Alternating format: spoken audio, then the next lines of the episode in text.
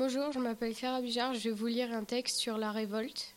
Donc, dans ce monde, il y a un grand nombre de choses qui nous révoltent et à aujourd'hui, on en a des plus importantes. La guerre est un exemple.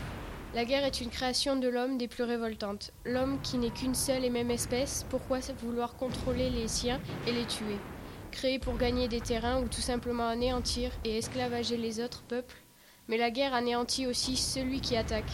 Des hommes menés à la mort après avoir fait des combats rudes, autant physiques que mentaux mais les civils, qui n'ont rien à voir avec tout cela, les familles qui laissent leurs enfants, maris ou parents partir pour ne peut-être pas revenir, ces civils qui se voient attaqués alors qu'ils n'ont rien demandé.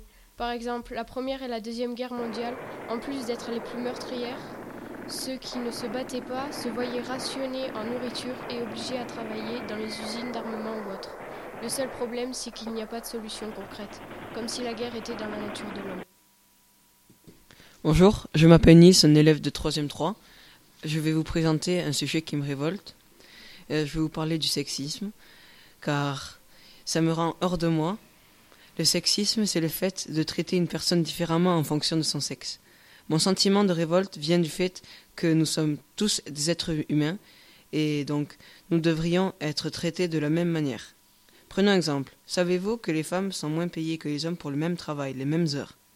Pour remédier à ce problème, je propose qu'il faudrait mettre en place des lois pour l'égalité totale entre hommes et femmes.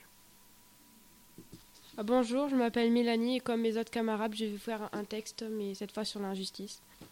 Tout me révolte dans ce monde, tellement d'injustices, tellement de différences qui divisent au lieu de rassembler.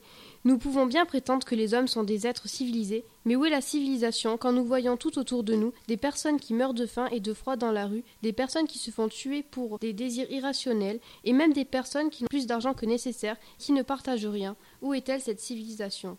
Parfois, j'allume ma télévision et je tombe sur des hommes comparables à des animaux. Même parfois, ces animaux parlent et se disputent entre eux.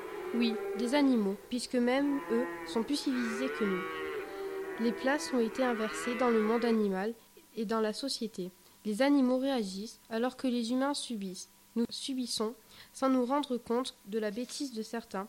Nous subissons sans oser contredire la loi qui est quant à elle injuste. N'est-ce pas un comble pour celle-ci? La justice est injuste, les hommes sont des animaux et les animaux des hommes. Où est la logique?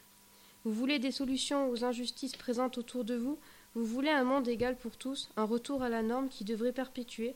Et réagissez, exprimez-vous sur vos désirs et vos ambitions, changez les choses en partageant vos biens avec les plus démunis. Quelque chose vous révolte? Moi aussi. Unissons-nous pour ne former plus qu'une seule voix. L'union fait la force, soyez l'union de la civilisation qui devrait exister.